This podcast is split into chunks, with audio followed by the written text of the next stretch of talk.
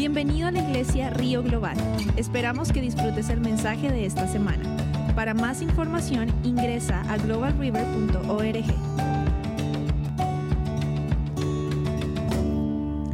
Buenas tardes mis hermanos. Este, siempre decimos no somos pastores, simplemente unos siervos que dicen sí y obedientes. Y le damos gracias a Dios porque Él nos usa y le damos gracias a nuestros pastores por creer en nosotros también. Así es que solamente estamos aquí obedientes a la palabra de Dios. Amén, amén, amén. Gracias a Dios. la verdad que estar conectado espiritualmente es algo impresionante porque desde las alabanzas temprano, muchas de las cosas que la alabanza estuvo hablando, hasta el Salmo 15, que minutos antes eh, le había dicho a, Ángel, lo voy a leer, lo voy a leer el Salmo 15. Y la pastora dice, no, vamos a leer el Salmo 15. Y yo, bendito sea Dios, ¿verdad? El Señor está orando. me siento, me siento ah, más tranquilo sabiendo que el Señor, ¿verdad? Está obrando en presencia de aquí en este lugar. Amén. ¿Cuántos se sienten bendecidos en este día de hoy? ¿Se sienten orgullosos de estar en la casa de Dios? Amén, gloria al Señor. Así estamos nosotros. Nosotros no, son, eh, como está diciendo mi esposa, ella es mi esposa Sue. Nosotros no somos pastores, pero eh, simplemente tenemos una, palabra como hermanos que somos en Cristo, que la queremos compartir con ustedes. Así que, eh, ¿verdad? Manténganse despiertos y que sea el Señor quien realmente le dé ese discernimiento y la sabiduría que necesitamos para recibir la palabra de Dios. Amén. Amén. El tema de hoy es tiempo de alerta y yo creo que de verdad estamos en tiempo donde el Señor está hablando de una manera u otra por muchísimos medios y de verdad estamos en tiempos de alerta. Cuando Samuel me dice, voy a leer el Salmo 15, yo le dije, está bien, no estaba en nuestro itinerario, y yo dije, bueno, está bien, si el Señor lo pone en tu corazón, pues di el Salmo 15. Y el Señor nos está dando alerta, así es que vamos a estar atentos porque Él va a seguir hablando, Él va a seguir obrando, aunque no lo veamos, Él va a seguir obrando. Vamos a empezar um, con Génesis 7. Vamos a abrir nuestra Biblia y, como ya le dije, el Señor nos va a estar guiando realmente le pedimos al Señor que sea Él el que diría esta palabra. Ya Él nos dio esta, este, este tema y sabemos que estamos viviendo tiempos de alerta, pero le pedimos al Señor que Él esté con nosotros en este momento y que ¿verdad? el Espíritu Santo sea el que nos dirija. Amén, amén. Vamos a empezar con Génesis 7. Sí, va a ser Génesis 7 del 1 al 5. Vamos a empezar por ahí, donde ¿verdad? Básicamente Génesis es el, no se vaya muy lejos, es el primer capítulo de la Biblia. Sí, así que todos somos maduros, aquí sabemos. okay, Hay que mantenerse despierto. Amén. Leemos la palabra en el nombre del Padre, del Hijo y del Espíritu Santo, que nos va a dirigir eh, en toda esta, esta hora. Génesis 7 dice, el Señor le dijo a Noé, entra en el arca con toda tu familia porque tú eres el único hombre justo que he encontrado en esta generación. De todos los animales puros, lleva siete machos y siete hembras, pero de los impuros, solo un macho y una hembra. Lleva también siete machos y siete hembras de, de las aves del cielo, para conservar su especie sobre la tierra. Porque dentro de siete días haré que llueva sobre la tierra durante cuarenta días y cuarenta noches. Y así borraré de la faz de la tierra a todo ser viviente que hice. Noé hizo todo de acuerdo con lo que el Señor le había mandado. Pueden sentarse. Amén.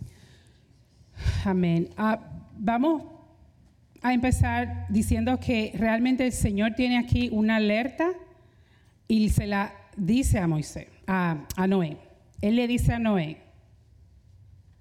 levántate, prepárate, arregla todas tus herramientas, tienes que hacer un arca. Realmente en la tierra en aquel entonces no estaba lloviendo. ¿Y qué hizo Noé? Obedientemente él escuchó la alerta del Señor y empezó a construir su arca. Con todas las medidas que el Señor ya le había puesto, el Señor le dijo, esta va a ser la medida, esto es lo que tú vas a hacer, estos son los que van a entrar, porque el Señor se arrepintió de la generación que Él creó. El Señor tuvo dolor en su corazón porque vio cómo la, creación que Él hizo con sus manos se estaba perdiendo completamente. Y Él dijo que iba a destruir la tierra por completo, con toda su especie. Y solamente Noé se iba a salvar, ¿verdad? Entonces ahí vemos que el Señor le dice a Noé, empieza un arca, le da esa alerta y Noé inmediatamente hace lo que el Señor le dice. Amén. Yes. Uh, so básicamente, para empezar, ¿verdad? El, título es básicamente tiempos de alerta. Cuando, y si eh, eh, eh, bien esa palabra que mi esposa acaba de, de, compartir, ese versículo, no solamente de que el Señor te avisa algo que está, algo que está por suceder, sino también ahí vemos la obediencia de Noel, ¿verdad? Noel no le dijo, Señor, pero es que ha pasado mucho tiempo y ni siquiera una, lluvia no ha caído, ni siquiera una gota del cielo. ¿Cómo tú me vas a decir que se va a, vas a acabar el mundo con agua si no, no llueve? Pero él ni, siquiera cuestionó, simplemente dijo, ok, y comenzó a hacerla porque hay que ser obediente a la palabra de Dios. Así que hermano, tengamos más ejemplos también, pero eh, quiero que ustedes estén atentos de que el Señor no solamente le da alerta a cada uno de nosotros, sino que también nosotros, el Señor no, no, nos pide que nosotros hagamos acción a lo que Él quiere. No simplemente es, oh, sí, el Señor me dijo esto, oh, qué bien. No, no, no, el Señor quiere que tú hagas algo, que tú te muevas, que tú te actives, que tú des un paso al frente. Okay. Vamos a seguir en otro ejemplo también que está en la Biblia. También podemos ver que Dios le dio una alerta a Abraham. Vamos a Génesis 12. Génesis 12, um, del 1 al 3, básicamente. Dice, el Señor le dijo a Abraham, deja tu tierra, tus parientes y la casa de tu padre, y vete a la tierra que te mostraré Haré de ti una nación grande y te bendeciré. Te haré famoso, haré famoso tu nombre y serás una bendición. Bendeciré a los que te bendigan y maldeciré a los que te maldigan. Por medio de ti serán grandes, serán benditas todas las familias de la tierra. Aquí vemos que el Señor le da una alerta a Abraham también. Le dice, tienes que salir de tu comodidad bueno, en aquel entonces no había internet, no había videojuegos, no había nada de eso. Pero le dijo, tienes que salir de tu papá, tienes que salir de todo esto que, hay alrededor tuyo. Y Abraham simplemente obedeció a la alerta que el Señor le dijo, tienes que salir. ¿Por qué? El Señor sabía los planes que él tenía para Adán, pero se lo di para Abraham, pero se lo dijo de antemano, voy a hacer de ti una gran nación. ¿Qué hizo Abraham? obedecer esa alerta que el Señor le dio. Quizás el Señor le había hablado a Abraham y él dijo, bueno, él, quizás hubiese dicho, me quedo aquí, aquí estoy bien, tengo mi familia, tengo todo mi, lo, que lo que cosechamos, pero el, Señor le dijo, no, tienes que dejar todo. Y también ir a la tierra donde el, Señor le estaba mostrando a Abraham y Abraham lo hizo. Así es que realmente si vamos a lo largo de todo el, Antiguo Testamento, vemos como el Señor le daba alerta a su pueblo. Y lamentablemente el, el, pueblo común, se puede decir, no escuchaba la alerta que el Señor le daba a través de los profetas, a través de los maestros. Lamentablemente el, pueblo no escuchaba la alerta del Señor. Aún el Señor destruyó la tierra y, hizo una nueva generación, aunque Él estableció su pacto, el ser humano no escuchaba la alerta que el Señor le seguía enviando. Amén. ¿Por qué la gente no escuchaba la alerta a veces que el Señor envía? ¿Por qué, póngase a pensar, por qué la gente no hace caso? Es lo mismo que está en los tiempos de ahora. Por eso, que la, por eso que la palabra de Dios nunca, nunca está vencida, porque se aplica en todo momento, no importa la época. La palabra de Dios siempre está vigente. Y ese mismo ejemplo lo podemos ver en estos días, donde la, donde la gente ya no escucha la palabra de Dios. O quizá la escucha, pero no le hace caso. Pues un buen ejemplo, mira este lugar. Muy pocos son los que están aquí, muy pocos son los que están haciendo lo que realmente la, palabra de Dios dice. Congréguense, busquen, apóyense unos a los otros entre los hermanos. Pero no, ¿qué queremos hacer? No queremos estar en la comodidad de nuestro hogar. Yo veo la, la predicación por internet, lo cual no está mal. Pero si Dios le dio vida y salud a usted, que usted se puede mover, que usted no está acostado en una cama, que usted puede guiar, que usted puede ir a la iglesia, ¿por qué no viene? Amén. No amén, solamente un solo amén aquí, pero amén.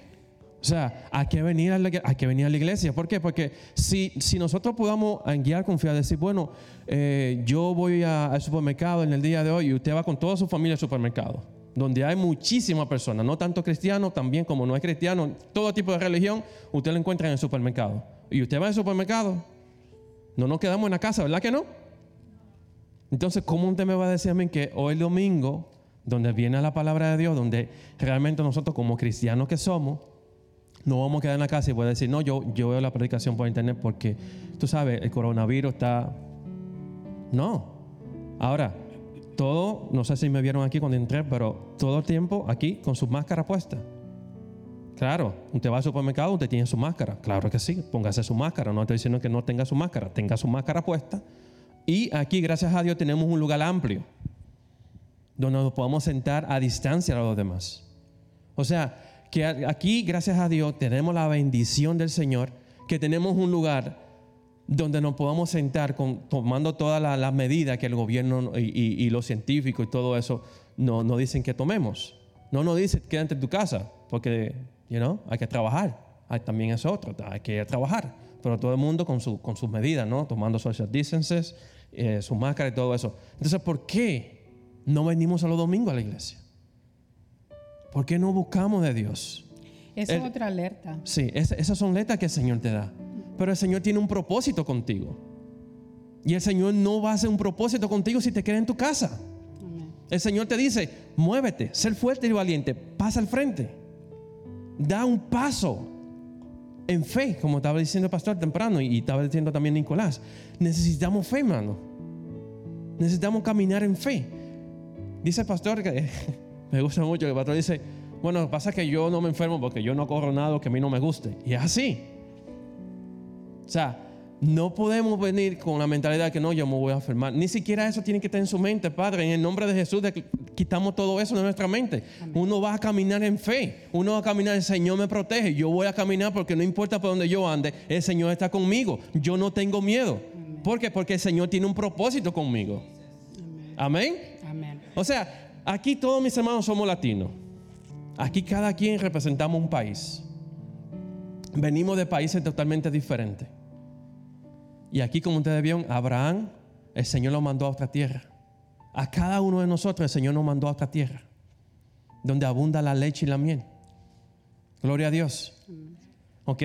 Entonces, si nosotros, el Señor tiene un propósito ya con nosotros, el Señor ya, gracias a Dios, no, pudo y, nos trajo a esta tierra donde abunda la leche y la miel. ¿Verdad? Tiene un propósito con, el Dios, con, cada uno de nosotros. Pero no porque el Señor ya nos trajo a este lugar, ahora yo voy a decir, no, bueno, Señor, este, gracias por traerme, pero ya me voy a quedar aquí ahora sentado, ya yo estoy aquí de este lado. No. El Señor te dice, el propósito que yo tengo contigo es apenas el comienzo, no ha terminado. Simplemente las cosas que están pasando ahora alrededor de nosotros es simplemente una alerta para que no se duerman. Amén. Amén. Amén. Y hoy en día podemos seguir viendo la misericordia de Dios. A pesar de que están pasando todo, todo esto alrededor de nosotros, a pesar de que vemos la noticia, o sea, el Señor ha tenido misericordia con nosotros y Él nos da una oportunidad más. Él nos, Él nos dice, levántate, hoy mi misericordia es nueva cada mañana y Él nos da la oportunidad. Yo sé que desde tiempos, desde, cuando estábamos chiquitos, escuchamos que es el fin del mundo.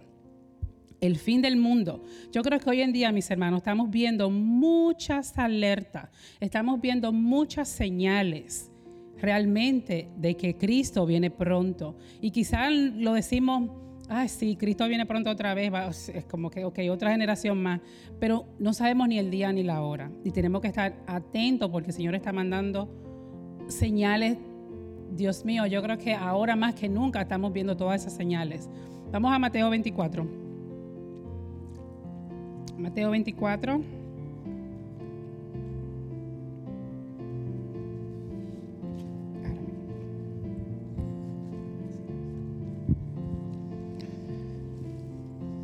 Mateo 24 yo creo que ya se ha hecho tan famoso, pero a la misma vez la gente lo toma a la ligera. Dice, oh sí, otro capítulo más, voy para el Mateo 25 y después 26 hasta Apocalipsis. Pero mis hermanos, estamos viendo, si vemos la noticia, que no queremos, yo no, ya ni quiero ver noticias, pero si vemos las noticias, realmente vemos que todo esto ya está pasando. Voy a empezar um, con el versículo, bueno, desde el 1, desde Mateo 24, 1, dice, Jesús salió del templo y mientras caminaba, se le acercaron sus discípulos y le mostraron los edificios del templo. Pero él les dijo, ¿ven todo esto? Les aseguro que no quedará piedra sobre piedra, pues todo será derribado. No quedará piedra sobre, sobre piedra. Quizá humanamente ellos estaban pensando en el barro del edificio, en, los, en el cemento, en la varilla, en, la, en todo lo que estaba en el cemento. Humanamente ellos estaban pensando, wow, pero ¿cómo el Señor va a destruir todo esto? Bueno, de hecho se lo dijeron. ¿Cómo tú crees que tú vas a derribar este templo en tres días y lo vas a volver a subir? Pero realmente él hablaba de su cuerpo y sucedió. Y pudieron ver los discípulos después y entender de qué, de qué templo el Señor estaba hablando. Pero en ese momento Dios le dijo lo que, lo que iba a pasar de una manera, ¿verdad? Quizá en parábola ellos no lo entendían, pero si el Señor le dijo, esto, esto va a ser destruido, mi cuerpo va a ser destruido. Y así pasó. Más tarde Jesús, sigo el versículo 3, más tarde Jesús, más tarde estaba Jesús sentado en el monte de los olivos cuando llegaron los discípulos y le preguntaron en privado, ¿cuándo sucederá eso? ¿Y cuál será la señal de tu venida y del fin del mundo? ¿Qué le contesta Jesús? Tengan cuidado de que nadie los engañe, les advirtió Jesús. Vendrán muchos que, usando mi nombre, dirán, yo soy el Cristo, y engañarán a muchos. Y ustedes oirán de guerra, de rumores de guerra, pero procuren no alarmarse. Es necesario que esto suceda, pero todavía, pero será, pero no será todavía el fin. Mis hermanos, si vemos hoy en día cuántas guerras se están levantando, nación contra nación, ¿verdad? O sea, esto estamos viéndolo cada día más y más. Dice que se levantará nación contra nación, reino contra reino. Habrá hambres y terremotos por todas partes. Yo sé que antes, para que llegara un huracán, se esperaba como que mucho tiempo. Si vemos ahora como que un huracán tras otro huracán, quizá no lo vemos aquí en Wilmington, pero si uno mira alrededor del mundo, cada vez más hay huracán mis padres viven en Puerto Rico y de hace como dos años más o menos la tierra tiembla casi todos los días. Hay terremotos más a diario, eso no se veía. Sí, yo vi la noticia, creo que la semana pasada hubo en Indonesia, no me acuerdo qué país, hubo un terremoto. Quizá aquí estamos tranquilos, como dice mi esposo, tranquilitos. Eh, ya el Señor nos trajo a este país, estamos súper cómodos podemos cambiar los zapatos cuando queremos. Quizás le puedo decir, ah, yo no quiero arroz y frijoles hoy, yo quiero langosta, porque tenemos, ¿verdad? Quizá el privilegio de que cuando vivíamos en otros países no lo teníamos. Quizá podemos decir, ah, hoy yo estoy bien, pero si miramos realmente las noticias, vemos que hay muchos, muchísimos países que están viendo esto que está escrito, mis hermanos. Están viendo más terremotos, están viviendo en guerra, están viviendo en persecución, están viviendo con hambre. Aquí realmente tenemos la abundancia. Y, y sí, hay hambre en muchos países. Es más, yo no voy tan lejos en mi país. Hay, personas que realmente no pueden tener las tres comidas al, día. Y si ustedes no conocen personas así, yo sí. En lugares bien como que dice, los, los campos, quizás en la misma capital, en la misma ciudad. Quizás hay gente que no pueden comer un desayuno, una comida y una cena. Y nosotros aquí sí lo tenemos. Pero sí vemos, mis hermanos, que el Señor le dice a su pueblo, no se asusten. Todavía es el, todavía es el principio de los dolores. Todavía no va a venir lo, lo, fuerte que viene. Y aún así, la iglesia hoy no, no, no, agarra esa, esa alerta. Porque si en el tiempo, por ejemplo, mi, mi gran ejemplo es lo que le pasó a Noé. El Señor le dijo, prepare ese arca. No sabemos cuánto tiempo le tomó a Noé construir ese arca, pero sucedió el gran diluvio. Se, sucedió. Entonces, si hoy leemos que el Señor nos está mandando alerta de que va a pasar algo grande, tenemos que estar alerta, mis hermanos, tenemos que estar despiertos. Y hoy más que nunca, hoy más que nunca. ¿Quieres decir algo, mamá? Okay.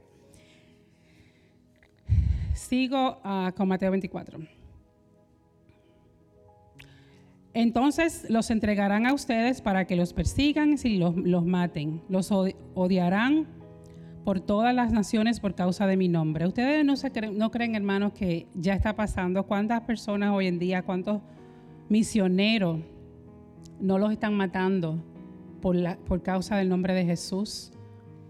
Entonces, es lo que yo digo, es tiempo, mis hermanos. No es que vamos a estar quizás con una Biblia y un micrófono, un altoparlante, ojalá y fuera así, en cada esquina gritando, como habían personas, yo me acuerdo cuando chiquita que habían personas que, que uno le pasaba por el lado y de momento, si usted no se agarraba, le retumbaban el oído y decían, arrepiéntete, pero era de una manera que te retumbaba en el oído porque tenían un altoparlante y ellos, yo me imagino que el fervor de ellos era de, el deseo era de que esa persona se se despertara de verdad. Y, ah, bueno, lo conseguían, pues les retumbaban el oído con el arrepiéntete. Pero yo digo que eso, ese es como, Juan en, antes, que él decía, arrepiéntanse, el reino de los cielos está cerca. Y él lo gritaba altavoz y nadie hacía caso. Nadie hacía caso. Pero yo digo, hoy mis hermanos, nosotros como iglesia tenemos que agarrar esta alerta. Porque queremos tener una fiesta en el cielo y queremos estar Río Global esté, que esté nuestra familia, aunque no estén cerca, pero queremos que nuestra familia también esté en esa fiesta en el cielo, que algún día la vamos a tener, que tengamos esa corona en nuestra cabeza y se la rindamos a los pies del Señor. Pero hay que prepararse, hay que agarrar esa alerta, pero muy bien. Cuando Jesús dice que tengan cuidado de que nadie los engañe, hay muchos falsos profetas que obviamente se están levantando pero si nosotros tenemos la palabra de Dios agarrada en nuestros corazones, que la leemos, que la analizamos, que le pedimos al Señor, Señor, dame revelación. El Señor nos va a dar esa revelación que necesitamos. Pero tenemos que estar en comunión con Él. Porque Él nos va a dar las herramientas, la salida, pero está aquí, en su manual y tenemos que, atesorar este manual mientras los tengamos en las manos, porque va a llegar un momento en que no lo vamos a tener. Lo vamos a tener aquí y aquí, solamente.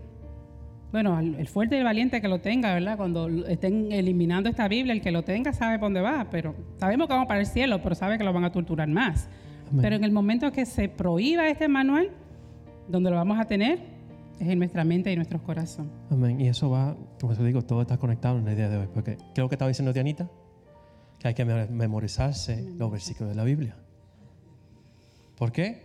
Porque van a llegar los tiempos donde ya la Biblia no va a estar.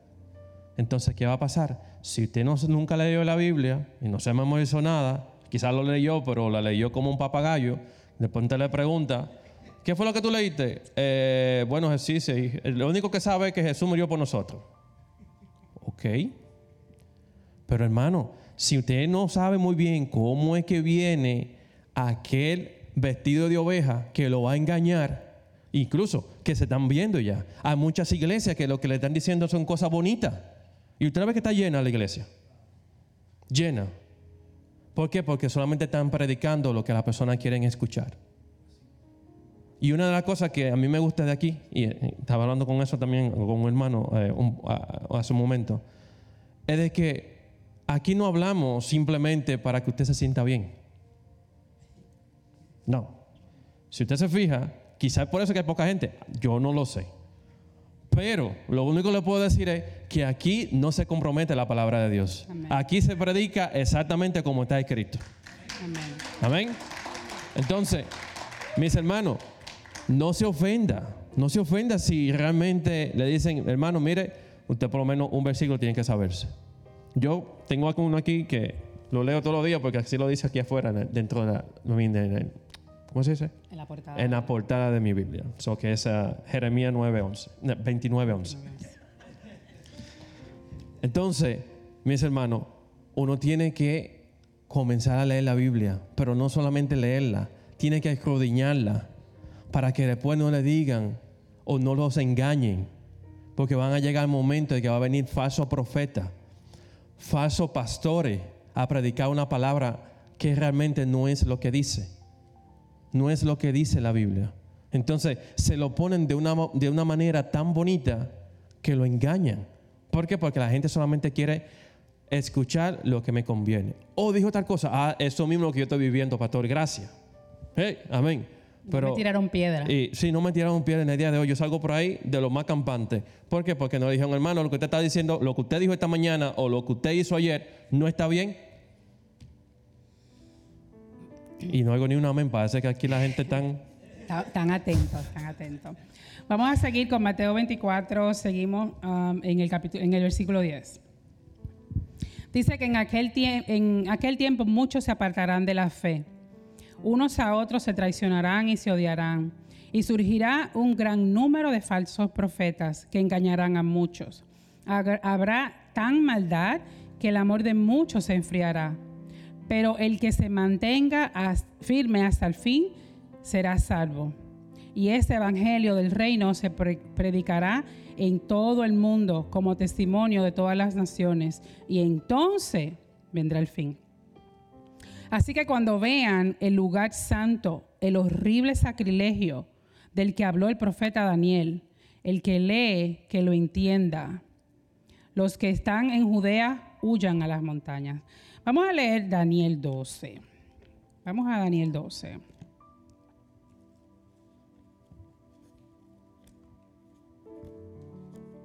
Daniel 12. Ya él dice, ya Jesús dijo que Daniel, ya él dijo, él, él dio una alerta a lo que iba a pasar en aquel horrible lugar. Y a veces decimos, oh, ya yo no voy a, leer el, Antiguo Testamento, ya yo ya estoy en la gracia solamente. Pero Jesús dice, ya Daniel dijo, Daniel le alertó al pueblo. Así que el Antiguo Testamento nos sirve también de- de manual, nos sirve de que tenemos que ir otra vez. ¿Qué dijo el Señor? Dice Daniel 12. Entonces se levantará Miguel, el gran príncipe protector de tu pueblo. Habrá un periodo de angustia, como no lo ha habido jamás desde que las naciones existen serán salvados los de tu pueblo, cuyo nombre se haya anotado en el libro. Y del polvo de la tierra se levantarán las multitudes de los que duermen. Algunos de ellos para vivir por siempre, pero otros para quedar en, la vergüenza y en la confusión perpetu- perpetuas. Los sabios resplandecerán con el brillo de la bóveda celeste. Lo que- lo- los que instruyen a las multitudes en el camino de la justicia brillarán como las estrellas por toda la eternidad. Tú, Daniel, guarda estas cosas en secreto y sella el libro hasta la hora final, pues muchos andarán de un lado a otro en busca de cualquier conocimiento. Yo, Daniel, vi ante mí a otros dos hombres. Uno de ellos estaba a la orilla del río y el otro a la orilla, opuesta. Uno de ellos le dijo al hombre vestido de lino, que estaba sobre las aguas del río, ¿cuánto falta para que se cumplan todas estas, todas, todas estas cosas tan increíbles? Pero yo pude ver y oír cuando el hombre vestido de lino que estaba sobre las aguas del río levantó las manos al cielo y juró por el que vive para siempre. Faltan tres años y medio, pero todo se cumplirá cuando el poder del pueblo santo no vuelva a ser destruido. Aunque escuché lo que dijo ese hombre, no pude entenderlo. Así que pregunté, Señor, ¿en qué va a parar todo esto? Él me respondió, sigue adelante, Daniel, que estas cosas se mantendrán selladas y en secreto hasta que llegue la hora final. Muchos serán purificados y perfeccionados y quedarán limpios, pero los malvados seguirán en su maldad. Ninguno de ellos entenderá nada, pero los sabios lo entenderán todos. A partir de este momento, que se suspenda el sacrificio diario y que y se imponga el horrible, el horrible sacrilegio. Transcurrirán 1290 días. Dichoso el que espere, en que hayan transcurrido 1335 días.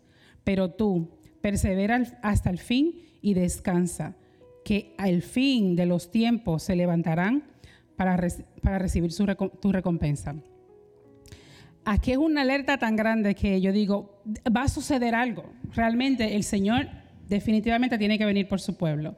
El gran día final viene. Y ¿verdad? esperemos en Dios que nos vayamos antes de que llegue ese horrible sacrilegio. Pero Jesús nos dice, el que lea que entienda.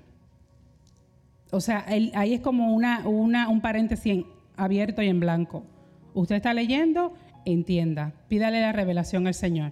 Porque el Señor está diciendo a su pueblo, prepárate porque el gran día viene. Y Él no está diciendo realmente paso a paso cómo vamos a ver las cosas. Él no está diciendo los días. Quizá para nosotros vamos a contarlo desde hoy. Oh, sí, van a faltar tres años y medio. Nosotros no sabemos el tiempo del Señor. Porque la palabra lo dice, que para Dios un, año es como, un día es como mil años y mil años como un día. Entonces no sabemos el reloj ni el calendario del Señor. El Señor sí nos manda a que estemos alerta, porque estamos ya viendo poco a poco lo que la palabra del Señor, lo que las escrituras están diciendo, ya lo estamos viendo. Y eso nos da como, como esa alerta de que, ok, Señor, ya tú vienes pronto. Y si viene mañana, o si viene pasado mañana, o si viene cuando ya yo no esté en este mundo, pero por lo menos yo hice mi parte y el Señor algún día va a decir, buen, hecho, bien hecho, hija, bien hecho, hijo. Sea, no nos corresponde a nosotros decir, oh, ¿cuándo que va a pasar estas cosas? Los discípulos le decían, Señor, pero ¿cuándo? Y él le dijo, quizá, o sea, él le dijo, quizá ellos estaban esperando ese tiempo que iba a pasar y ellos no, no lo vieron quizá en ese momento. Y nosotros quizás decimos, pero quizás nosotros no lo vamos a ver tampoco. No lo sabemos. El Señor nos manda a preparar nuestros corazones y a estar con la palabra todo el tiempo. Por algo, la pastora cuando empezó el año dijo, memorícense estos dos versículos. Mateo 6, 33 y ah, Filipenses, Zacarías. Bueno, yo me aprendí primero, Zacarías 4, 6. Pero mis hermanos, Hoy en día, hoy en día, mis hermanos, hay tantos falsos profetas por ahí, muchísimos falsos profetas. ¿Qué significa profetizar? Pastor, una palabra que, que, que descifre, que define profetizar. ¿Qué es profetizar para usted? Hablar. Futuro. Declarar. Hermano Fernando, una palabra que describa profetizar. Una palabra. Pronosticar. Visión, dijiste, hermana Julia, eh, Silvia. Visión. Profetizar cuando el Señor nos da, nos manda una palabra a través de un profeta de los tiempos de antes no tenían quizá la Biblia desde el Nuevo Testamento hasta el Antiguo Testamento, pero hoy en día el Señor, Él dijo que en los últimos tiempos iba a mandar su Espíritu Santo y jóvenes, toda, todo género va a tener sueños y visiones y también vamos a profetizar. Pero ¿cómo yo puedo profetizarle a una persona? No es decirle a esa persona, eh, si yo lo veo triste, decirle, ay, tú sabes que yo creo que a ti te pasó tal cosa y no, ya esa persona sabe lo que le pasó, eso es tiempo pasado. Eso no es profetizar, ojo, eso quizá adivinar y, y adivinación es abominación al Señor. No es decirle al hermano lo que ya pasó porque él lo sabe lo que le pasó.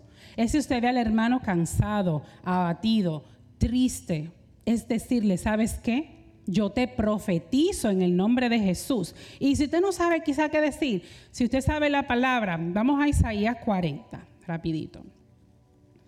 Si esa persona está decaída, ¿verdad? Está triste, cansada. Isaías 40, 29 y 31. ¿Qué le podemos decir? El Señor dice que Él fortalece al cansado. Yo te puedo profetizar, yo puedo decirle, en el nombre de Jesús yo te digo que el Señor levantará tus fuerzas. Yo te digo en el nombre de Jesús que no te vas a cansar ni te vas a fatigar.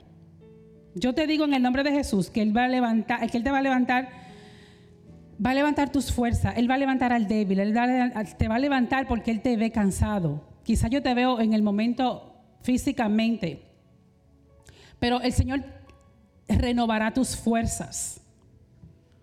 No te cansarás. Quizás usted no tiene que que, ¿verdad?, memorizarse lo que dice letra por letra, pero si ya tú tienes en tu corazón Isaías 40, al final de Isaías 40, tú dices, wow, esa persona se ve mal, le voy a decir que el Señor no le va a levantar, que el Señor tiene una palabra para él. Yo me acuerdo, yo estaba bebé recién en la, en la, aquí, en, aquí la, en la iglesia y yo vi un hermano, lo vi tan, wow, como agobiado, como yo, lo veía tan triste, tan desesperado, pero yo lo vi más en el espíritu, mis hermanos. Y yo me acuerdo que yo me, yo me paré al lado de él y yo, yo le dije, ya no hay condenación en lo que están en Cristo Jesús. Mi hermano, levántate. El Señor dice que ya no hay condenación. Y yo decía, ¿dónde está eso en la Biblia, Señor? Y yo buscando en mi mente, ¿dónde está eso? Pero yo lo veía así, lo único que de mi boca salió decirle, Tú sabes que el Señor te dice que ya no hay condenación para los que están con Él. Él me dijo, era, estaba en, Romanos 8. Pero de mi, o sea, yo no sabía dónde estaba exactamente, pero sí le dije, porque yo sentía y yo profetizé. Y para ese hermano, yo le puedo decir que en ese momento su rostro cambió. Y yo le pude ver como ese descanso, como esa fortaleza de que, wow, no sé lo que estaba pasando, ni siquiera le pregunté, porque a mí no me interesa decirle, oh, ¿qué te estaba pasando? ¿Qué tú estabas No, el Señor simplemente me dijo, dile. El Señor dice, levántate, ya no tengas condenación, el Señor ya cargó por toda tu culpa. Entonces, mis hermanos, es decirle, es profetizarle, es edificar, es levantar. A veces vemos un hermano y lo vemos decaído y no nos atrevemos a decirle, tú sabes qué, el Señor te ama Quizás esa sea la, palabra que esa persona esté esperando. Quizás esa persona se siente indigna. Quizás esa persona el día anterior hizo algo que quizá el Señor, o no el Señor, quizá se sintió de que, wow, ya no soy digno ni siquiera de levantar mis manos. Y con usted decirle, ¿sabes qué? El Señor te ama. Esa persona quizá va a decir, wow, Señor, tú perdonaste mis iniquidades. Entonces, mi señor, mis, hermanos, cuando el Señor nos manda una alerta, como lo está mandando hoy en día, como lo está diciendo hoy en día en su palabra, no dejen de congregarse, no dejen de hacerlo, de congregarse como lo hacían antes, cuando el Señor realmente nos manda una palabra a través de un hermano, o simplemente abrimos, la Biblia el Señor da una palabra que uno siente dentro de nosotros de que algo explotó ahí adentro. El Señor te está diciendo, es, hablándote directamente. Entonces, agarremos toda la alerta que el Señor nos está mandando. La alerta más grande que el Señor nos manda hoy en día es estar juntos como congregación, a orar. Esa es la arma más poderosa que ustedes ni se imaginan que tenemos. En la oración no hay distancia y podemos ver que cuando nos unimos en oración algo pasa, algo se mueve. Y el Señor nos manda a que estemos en unión, a que nos amemos los unos a los otros. No es fácil, quizá amar al hermano difícil, pero Él nos manda a hacerlo. Es un mandato que tenemos que hacerlo. Él nos manda a que nos soportemos los unos al otro. Él nos manda a que nos animemos los unos a los otros. Él nos manda a escucharle, a ir con Él en el secreto. Y ahí, mis, mis señores, mis, hermanos, ahí el Señor es realmente donde Él nos revela su plan para nosotros. Otra cosa también, podemos leer Joel, rapidito, Joel 2. Busca Joel, mi amor. Joel. ah.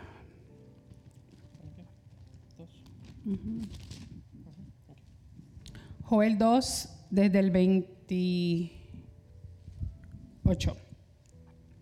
Dice que, es el día del Señor.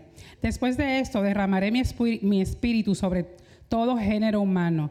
Los hijos y las hijas de ustedes profetizarán. Tendrán sueños los ancianos y visiones los jóvenes. En estos días derramaré mi espíritu aún sobre los siervos y las siervas. En el cielo y en la tierra mostraré prodigios, sangre, fuego y columna de humo. El sol se convertirá en tinieblas y la luna en sangre, antes que llegue el día del Señor, día grande y terrible. El Señor no nos está mandando a tener miedo, el Señor nos está mandando a abrir nuestros ojos, nuestro corazón, nuestra mente. En los últimos días el Señor también va a dar sueños y mucho cuidado con los sueños, mucho cuidado con los sueños, porque el Señor nos da alerta directa en los sueños. También tienen que tener cuidado a quien usted le cuenta sus sueños. Si recordamos lo que le pasó a José por contarle los sueños a sus hermanos, pues el que lea que entienda. Pero sí tienes que, cuando el Señor te da un sueño, yo me acuerdo que hubo un pastor, ya no está, que le dijo a mi, a mi esposo, no sé por qué, ¿tú le hablaste de mí? No. Pero él le dijo a, Samuel, le dijo, dile a tu esposa que escriba los sueños que ya ha tenido. De verdad que no he sido obediente en esa tengo que ser obediente en esa área. Pero el Señor nos, alerta en los sueños, mis hermanos. Nos da tan claro a veces el mensaje. Y a veces si el sueño es bueno, estamos, ay, sí, que suceda. Pero si el sueño es malo, Señor, reprende ese sueño. Mire, que ese, ese sueño no se dé. Pero el Señor nos manda aviso a través de los sueños. Y Él nos da la revelación a través de la intimidad con Él. Cuando vamos con Él en el secreto y te dice, Señor, ¿qué tú me quisiste decir con este sueño? Porque ya Él dio su palabra y su promesa, que vamos a tener sueños y visiones. Así que mis hermanos tengan, estén alerta con esos sueños que el Señor les esté dando. Porque en los últimos tiempos vamos a tener más y más sueños. Y si le pedimos la revelación como iglesia, vamos a poder profetizar, vamos a poder alertar, vamos a poder animar a nuestra gente. Amén. ¿Quieres decir algo? ¿Tú me dejaste hablar? I'm sorry. I'm sorry. Jesús, gloria al Señor. No, el Señor tiene, tiene palabra. So, cuando, cuando mi esposa comienza, yo no, la, no, me, no, me, no me interfiero, so, yo la dejo que, que termine. Jesús. Um, gloria a Dios. So, vamos a volver otra vez a Mateo 24. Quiero ah, recalcar algo ahí. En Mateo 24, vamos otra vez al versículo ah, 15. eh, no, perdón, no el 15. So, sería el 9, del, del 9 al 10. Dice, Mateo 24, versículo 9, dice: Entonces los entregarán a ustedes, a ustedes para que los persigan y los maten, los odien todas las naciones por causa de mi nombre. En aquel tiempo muchos se apartarán de la fe y unos a otros se traicionarán y se odiarán. Vamos a pararnos ahí. A mí, e- esto es, este, este, este capítulo es muy, muy intenso. Y a veces cuando yo lo, lo leo, a veces me paro, un vers- leo un versículo y me paro y comienzo a meditar en la palabra de Dios. Y a veces me tardo mucho tiempo en un libro porque yo lo versículo a versículo y a veces me tengo que parar a reflexionar ese versículo. Ah, entonces, muchos se apartarán de la fe. ¿Será eso que está pasando ahora, mis hermanos? ¿Será eso porque las iglesias ahora mismo están vacías? La gente se está apartando de su fe. Se está apartando realmente del amor de Cristo, del amor de Dios. ¿Será eso? ¿Será eso o será simplemente decir, no, este, que yo veo todo por internet, pastor, este, pastor que... todo, y a veces le dice, ¿y, qué predicó? Bueno, eh, lo que pasa es que estoy viendo otro pastor por otra iglesia, entonces comienza a decirte otra cosa que realmente no tiene nada que ver con lo que tú le preguntaste. Pero, anyway, yo creo que se están apartando. Para mí es que se están apartando de la fe. Y por eso que mi esposa está diciendo, se están cumpliendo todas las cosas que aquí están escritas.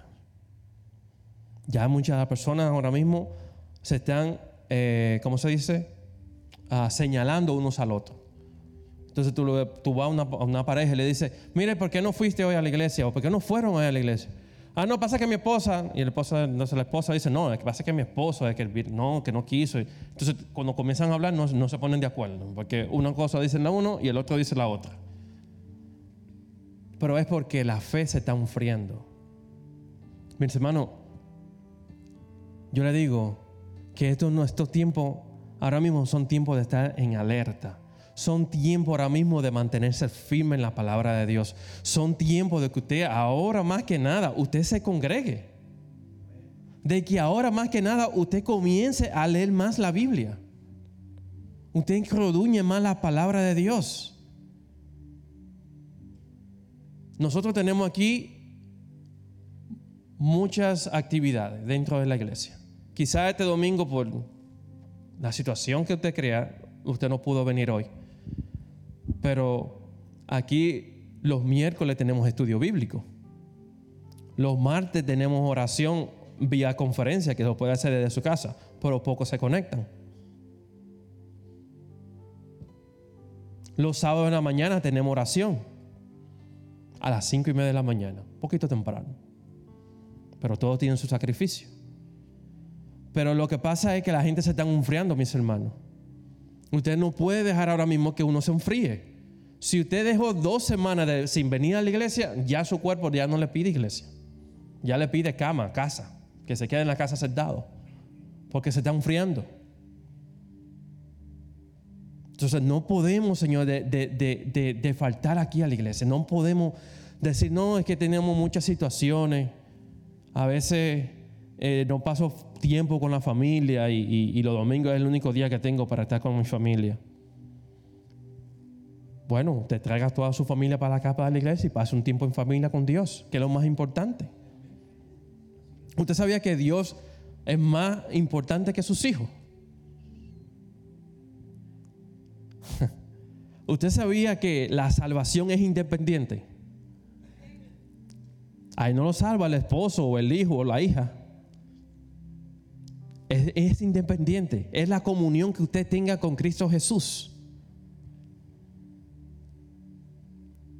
A veces mi esposa me dice, oh, mi amor, mira, en verdad me siento muy mal, yo no puedo ir a la iglesia. Si otra persona dice, ah, pues yo también me voy a quedar y nos quedamos los dos. Y nos quedamos ahí sentados. No, no, no, no, no, mi hermano, déjeme decirle, yo vengo solo o vengo con mis hijos. no, no, no. Pero yo me despierto, mi amor. No, no, yo no estoy diciendo que no te despiertes. Lo que estoy diciendo es, y perdón que te ponga, te puse en spot, pero lo que estoy diciendo es que mis hermanos, porque no significa que porque mi señora esté mala o esté pasando, o quizás le, tocó trabajar, lo que sea, no significa que yo me voy a quedar en mi casa. Usted venga. No diga, ah, no, no se preocupe, hermano, lo, vemos aquí y lo vemos los dos por internet. No, no, no, no, no. La salvación es independiente. Entonces usted venga con o su, con su esposa. Se supone que usted venga los dos. Claro, no es que la deje así ahí. No, no, usted le dice, mi, amor, yo voy para la iglesia, ¿tú necesitas algo? ¿Que te prepare un té o algo? Ahí está el café o el té, yo me voy, voy a orar por ti dentro de la iglesia, vengo ahorita y te traigo almuerzo. ¿Verdad? Amén. O sea, usted tiene que tratarla con amor y dedicación, no es que usted se olvidó de ella. No, no, no, no. Es su esposa, usted, usted la trata con mucho cariño, es, es la bendición que Dios le dio. Pero con sabiamente, ¿verdad? Usted dice, mi amor, ahí te dejé el desayuno, el cafecito, el té. Nos vemos más tarde. Y me voy con mis hijos. Y yo he venido solo. Bueno, no solo, con mis hijos. ¿Por qué? Porque yo entiendo, mis hermanos, que la, la, fe de uno no debe de interferir con nada. a veces cuando yo me arrodillo en, en mi cama, yo no estoy arrodillándome esperando que mi esposa se arrodille conmigo. No, yo a veces tengo que orar solo. Bueno, mayor parte del tiempo lo hago solo. Porque yo entiendo que es una comunicación y una, una, ¿cómo se dice? Una comunión con el Señor que uno tiene que tener. Así que mis hermanos, tenga, ponga mucha atención a lo que el Señor está hablando. No soy yo que le estoy diciendo. El Señor está diciendo, no te duerma. Escúchame. Busca de mí independientemente de la persona que tenga a tu lado o independientemente de la persona que el Señor ya te ha puesto a tu lado. ¿Por qué? Porque va a llegar el momento, mis hermanos, de que viene el rapto y usted no sabe si usted se quedó o no. Usted sabía que el Señor no va, no va a decir, no, esta pareja, porque, bueno, ella no, pero él sí, pero me lo voy a llevar los dos porque por él. No. Dicen que uno se queda y uno se va. Claro, yo oro por mi esposa para que los dos nos vayamos. Claro oro por ti, mi amor, también. Amén.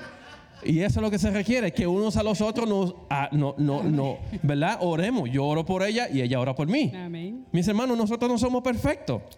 No vengo aquí a tapar eso con un dedo. No. Necesito oración y ella lo sabe. Pero yo sé también que ella necesita oración y también lloro por ella. Mis hermanos, se desconoce el tiempo y el, y el día y la hora. Dice en el, ah, todavía en el, en el Mateo 24, vamos al versículo 42. Dice, por lo tanto, manténganse despiertos, porque no se sabe qué día vendrá su Señor. Pero entiendan esto, si un dueño de casa supiera a qué hora de la noche va a llegar el ladrón, se mantendría despierto para no dejarlo forzar la entrada.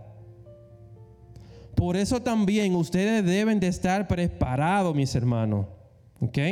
¿Por qué? Porque aquí dice, porque el Hijo del Hombre vendrá cuando menos lo esperen.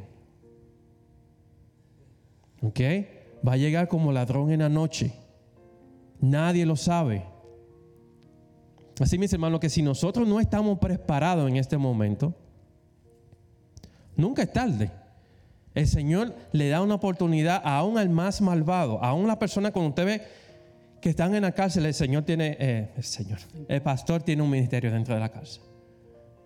Y, y ahí ustedes pueden ver, mis hermanos, que persona totalmente perdida en la calle. Quizás ha sido a lo que le llamamos un matón. Pero el Señor tiene misericordia. Ahí en la cárcel conoce de Dios y se vuelve a Dios. Porque Dios es grande en misericordia. Así que mis hermanos, yo le voy a decir que no importa lo que usted haya hecho ayer o hoy, si usted tiene un corazón dispuesto a entregárselo a Dios, un corazón que usted diga, Señor, perdóname, Padre, por lo que, lo que usted haya hecho. No sé, usted conoce su corazón. Pero ahí donde está, usted dice, Señor, perdóname, Padre. Quizá por lo que hice aquella semana, o lo que hice ayer, o lo que dije ayer a mi hermana, o a mi, a mi tío, o a mi hermana. Usted le pide perdón a Dios de todo corazón. Y el Señor es grande y misericordioso y mi Señor lo perdona. Pero tiene que venir con un corazón totalmente contristo y humillado ante Él. Decir, Señor, perdóname, Padre, quizá no ah, traté bien a mi esposa ayer. Pero no solamente pedirle perdón a mi esposa, es pedirle perdón a Dios. De nuevo, todo es independiente. Sí, te tienen que pedir perdón también a tu esposa, pero te tienen que pedir perdón a Dios porque el Señor está pendiente de todo lo que usted hace y dice. No hay un rincón en la tierra que usted se pueda esconder de Dios. Dios te conoce. Pero el Señor está esperando en la puerta, diciendo, solamente estoy esperando que tú vengas a donde mí. Yo te voy a sanar. Yo te voy a fortalecer, como decía en, en Isaías 40. Yo te voy a fortalecer. Yo te voy a levantar. Así que mis hermanos, ya estamos terminando. Si, si, si usted se siente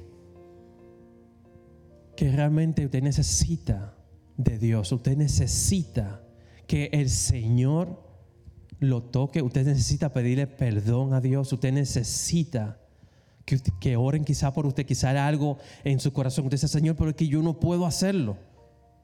Pasa al frente, los pastores van a orar por usted. Lo más importante es que usted pase al frente y reconozca que usted necesita de Dios. Que reconozca que no hay nada sobre la tierra más importante que Dios.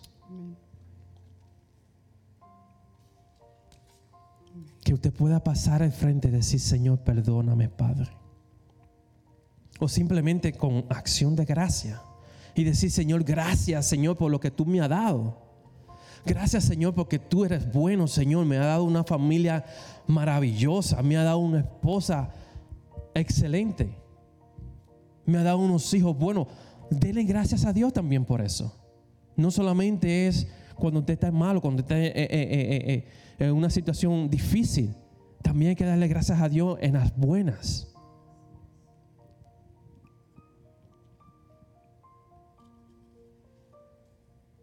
Mis hermanos, se desconoce el día y la hora.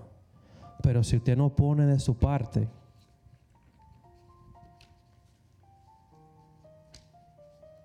usted tiene que hacer, ser obediente a la palabra de Dios y buscarlo de todo corazón, mis hermanos. Es lo más que le puedo decir. Amén, Amén. amén.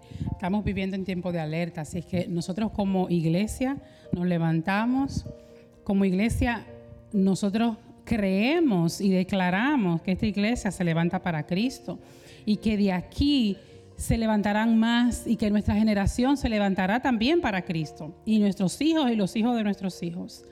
Porque ya recibimos esta alerta, porque ya sabemos la alerta, porque ya sabemos el manual, y, y mi deseo y nuestro deseo es que nuestra iglesia crezca como en Hechos 2.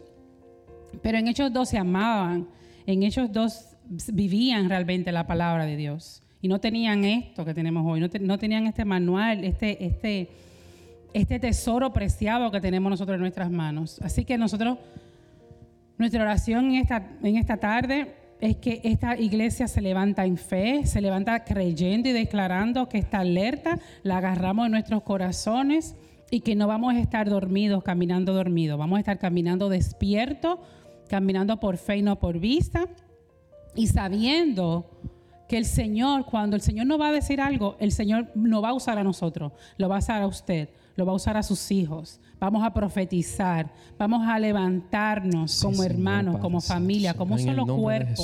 Y en el nombre de Jesús yo declaro que esta iglesia, aquí todos Señor, los que están presentes, los que nos están mirando, Gracias, se van a levantar en el nombre de Jesús. En el nombre de y van Jesús. a profetizar diciendo, Sí, así Padre dice el Señor. El Señor te dice, levántate y resplandece porque tu hora ha llegado. El Señor te dice, levántate porque eres una nación santa. Tú eres un pueblo escogido. Tú eres un hijo, una hija amada. Gracias. El Señor te dice hoy, levántate Sí, Señor. Porque el Señor te ama, el Señor ya perdonó, el Señor ya cargó con tus pecados y tus culpas, el Señor ya, ya cargó con tus enfermedades. Amén. El Señor te limpia hoy como hisopo y quedas más blanco que la nieve. Y en el nombre de Jesús yo levanto esta iglesia. Yo levanto a nuestra familia que están aquí presentes y los que están en nuestros países, que se levantan en fe y que serán salvas y que serán sanas. Y aquellas que están en un hospital hoy en día se levantan también sano. En el nombre, En el nombre de, Jesús. Gracias. En el nombre de Jesús. Gracias, Señor Jesús. Vamos a tener una, una alabanza, nos levantamos y creyéndole al Señor Amén. de que Él seguirá usándonos porque somos sus hijos, somos el Señor va a cumplir cada templo de él. propósito que tiene con cada uno de nosotros. Amén. En el nombre de Jesús, su propósito en cada uno de ustedes, el Señor lo va a hacer. El Señor va a cumplir ese propósito que tiene en cada uno de nosotros. Pero hay que actuar, mis hermanos, con fe, mis hermanos. Que usted se levante y diga, Señor, yo quiero que tú cumpla tu propósito en mí, Señor. Y que tú pases al frente y diga, Señor, yo estoy aquí, Padre. Yo estoy aquí, Señor, para que tú cumplas, Señor, lo que tú empezaste, Señor, conmigo. Señor, que tú lo termines, Padre. En el nombre de Jesús, Padre, declaramos, Señor, que el Señor va a terminar ese propósito que empezó en ti. Señor, que en el nombre de Jesús, Padre Santo, Señor, todas esas cadenas, Señor, que te tienen atado en esa silla, atado en la cama, atado en la comodidad de tu hogar, Señor, en el nombre de Jesús, Padre Santo, Señor, lo rompemos, Padre, en el nombre de Jesús, Padre Santo, Señor. Señor, que tú vas a cumplir, a cumplir, Señor, ese propósito, Señor, que tú tienes, Padre, en cada una, Señor, de esta familia, Señor, de aquí, Señor, de Global River Church, Padre Santo, Señor. Señor, te pedimos, Padre Santo, Señor, que seas tú, Señor, bendiciendo, Señor, cada hogar, Padre Santo, Señor, cada matrimonio, Padre. Señor, en el nombre de Jesús, Padre Santo, Señor, lo declaramos, Padre. Señor, que tú lo cumplas, Señor, el propósito, Señor, que tú empezaste, Señor, en cada uno de nosotros, Padre. Gracias, gracias, Padre. En el nombre de Jesús oramos, Padre. Amén.